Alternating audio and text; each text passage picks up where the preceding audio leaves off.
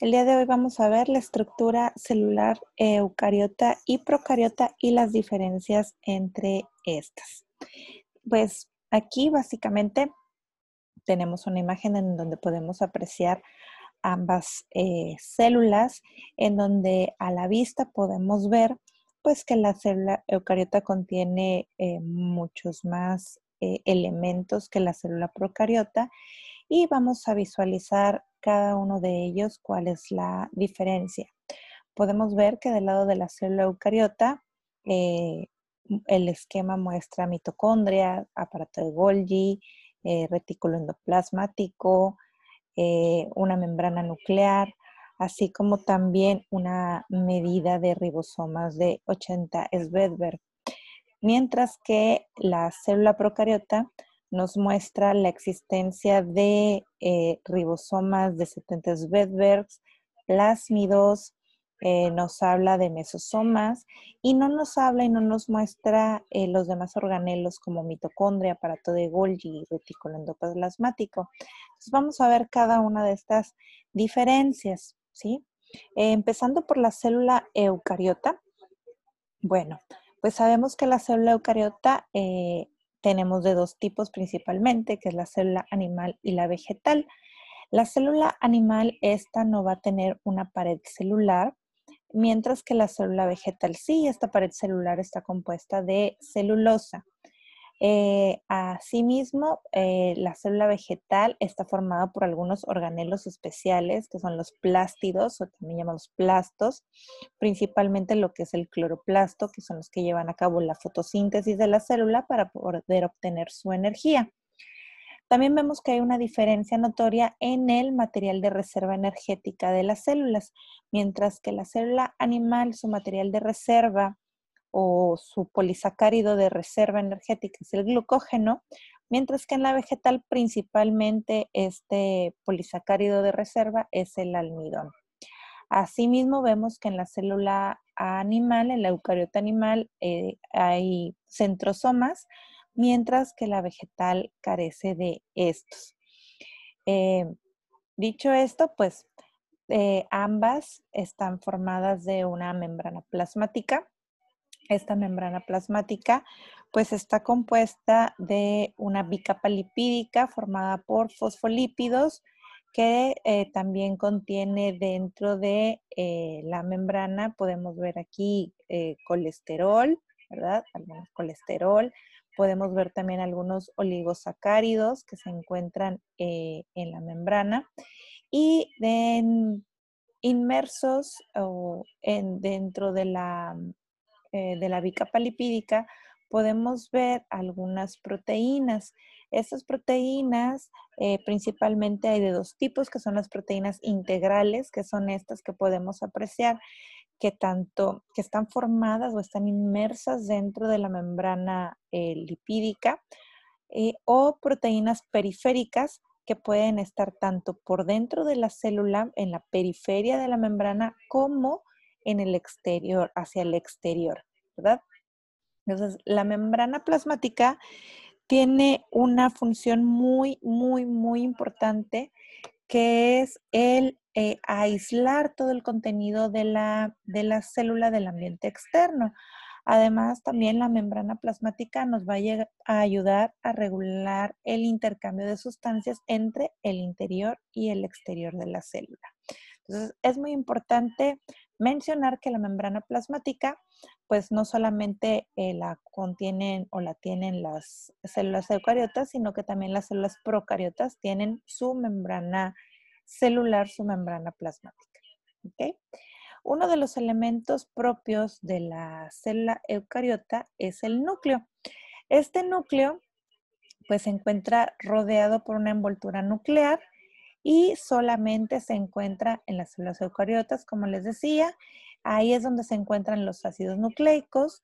Dentro del núcleo podemos eh, apreciar la formación o eh, un elemento que es el nucleolo, que es donde se encuentra eh, condensado la mayor parte del material genético Ahí podemos apreciar que este material genético puede estar en forma de cromatina, como se muestra aquí, o en forma de cromosomas, dependiendo su grado de condensación. ¿sí?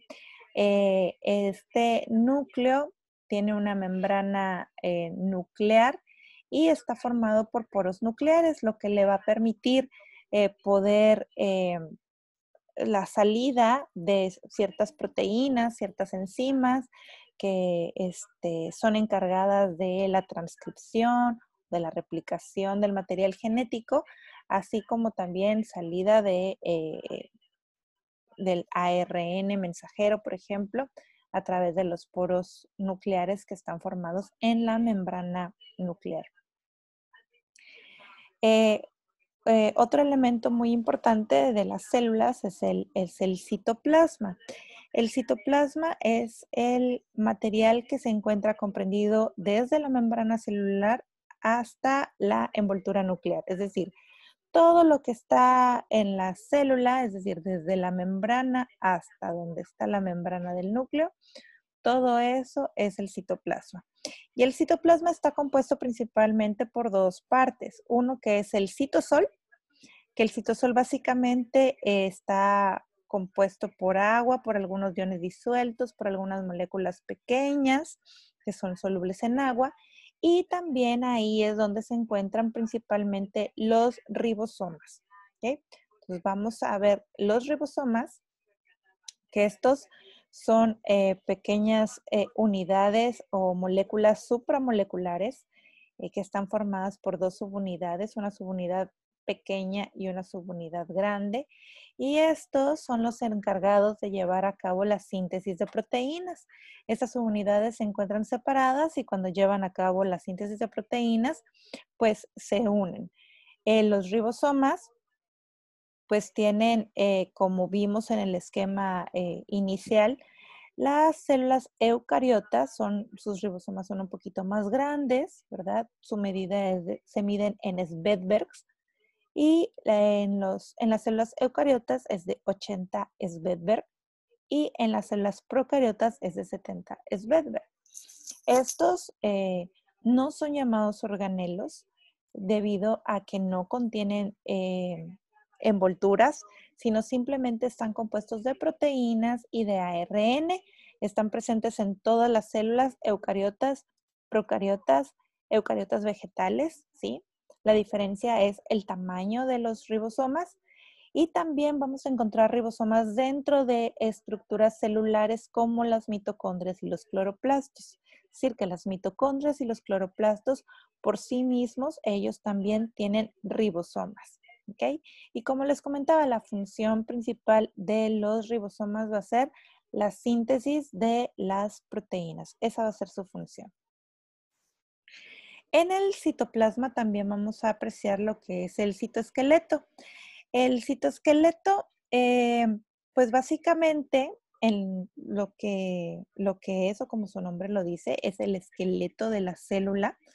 Este es el que va a mantener la forma, la forma de la célula y a su vez también va a permitir que los organelos, en el caso de las eh, células eucariotas, que son las que contienen el citoesqueleto, que los organelos eh, no puedan moverse o estar así libres dentro del citosol, sino que los ancla a un espacio determinado, ¿sí?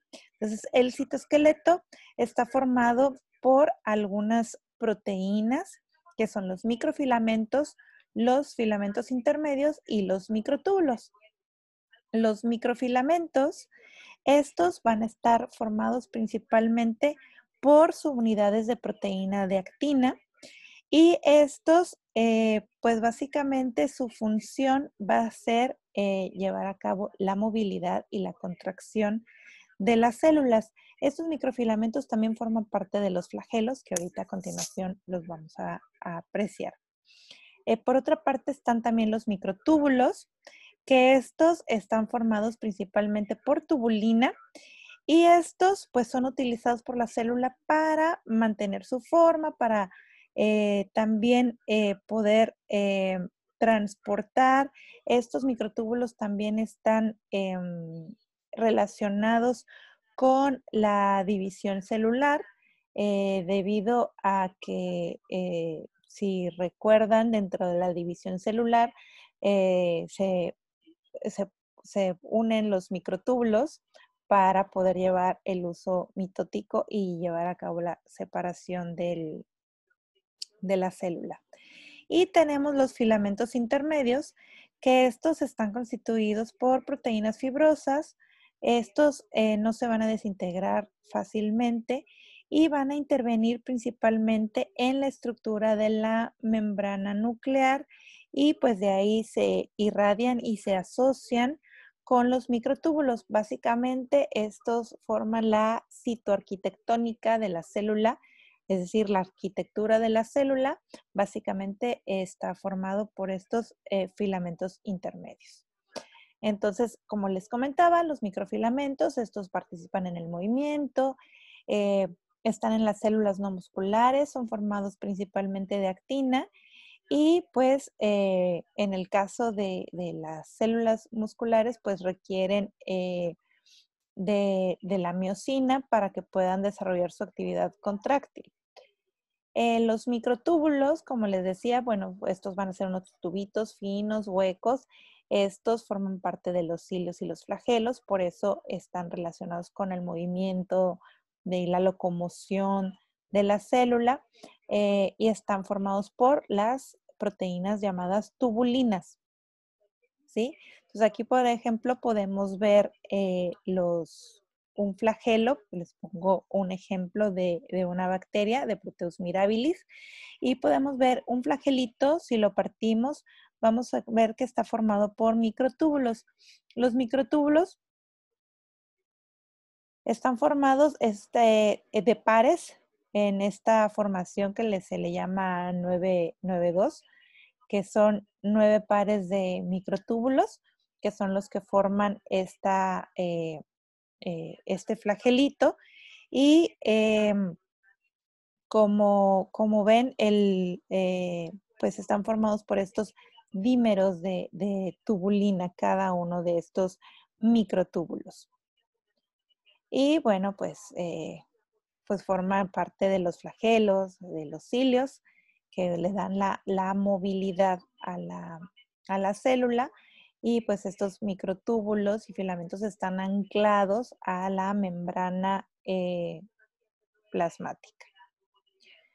Em, bueno, en el caso de las células procariotas, aquellas que contienen flagelos, eh, pues van a clasificarse de acuerdo al número de flagelos que tienen en átricos cuando no poseen flagelos, monótricos cuando poseen un solo flagelo, lofótricos cuando tienen varios flagelos pero en un solo polo, anfítricos cuando tienen flagelos en sus dos extremos y perítricos cuando tienen flagelos en toda su periferia o alrededor.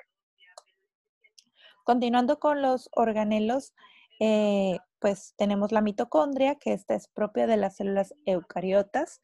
Eh, la mitocondria, ¿de qué se va a encargar? Pues, pues principalmente eh, va a ser la encargada de producir la energía de la célula.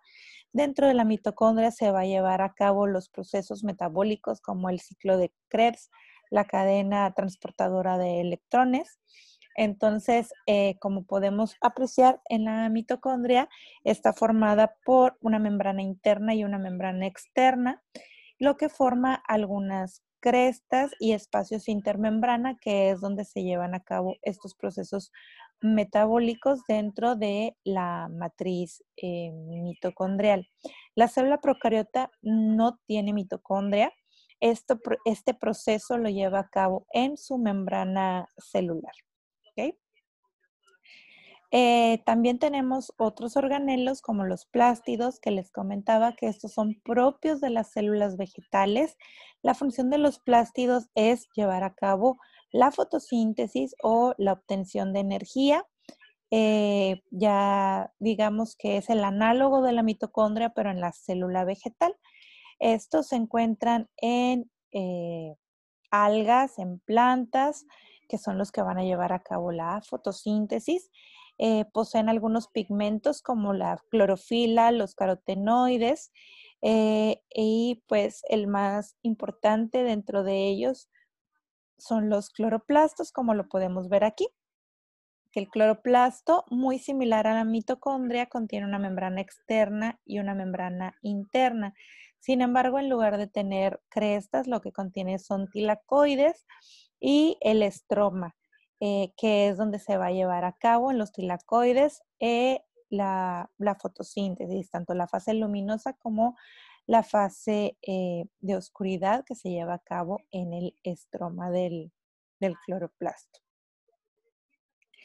Otro de los organelos con los que cuenta la célula eucariota es el retículo endoplasmático liso y rugoso.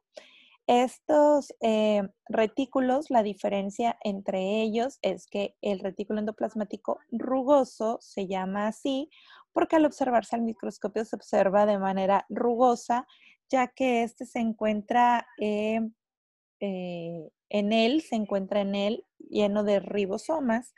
La función del retículo endoplásmico es, eh, bueno, intervenir en funciones relacionadas con la síntesis de proteínas y con el transporte de este.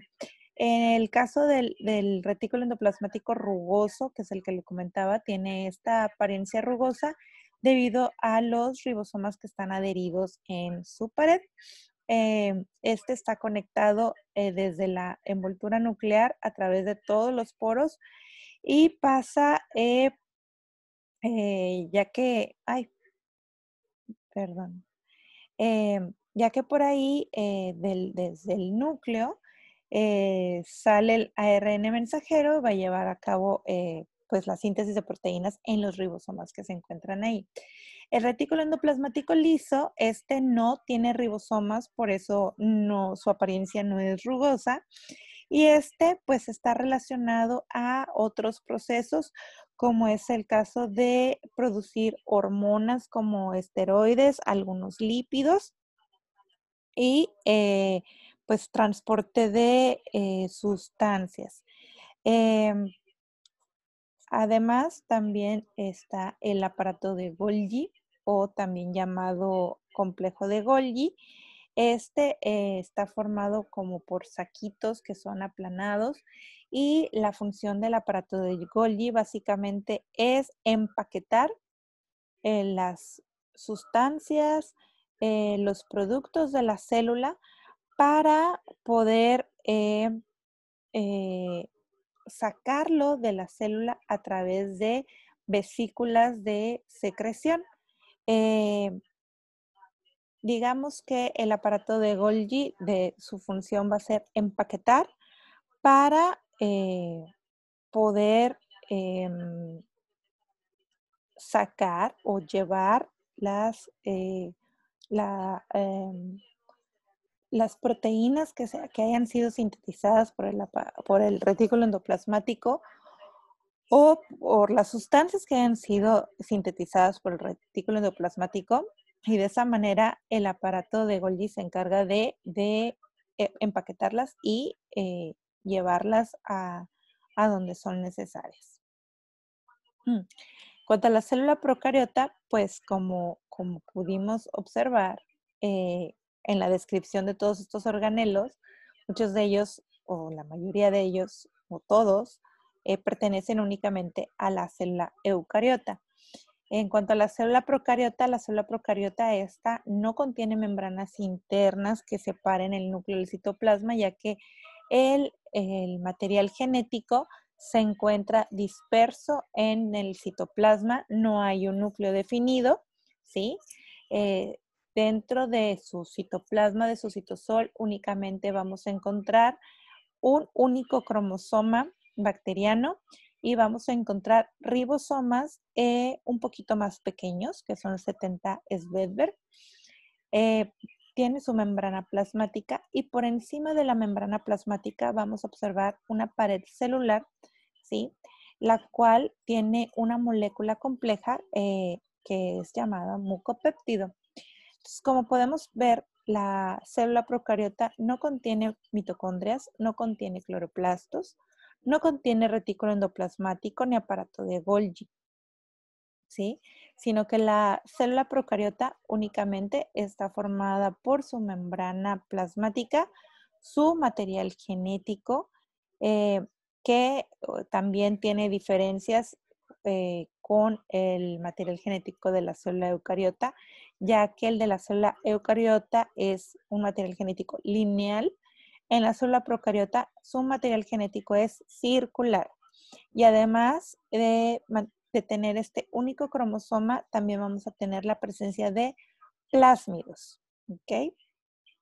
Entonces, eh, pues dentro de la célula, como les decía, las únicas sustancias que vamos a poder apreciar son los ribosomas en sus dos subunidades, solamente que son un poquito más pequeños que la célula eucariota.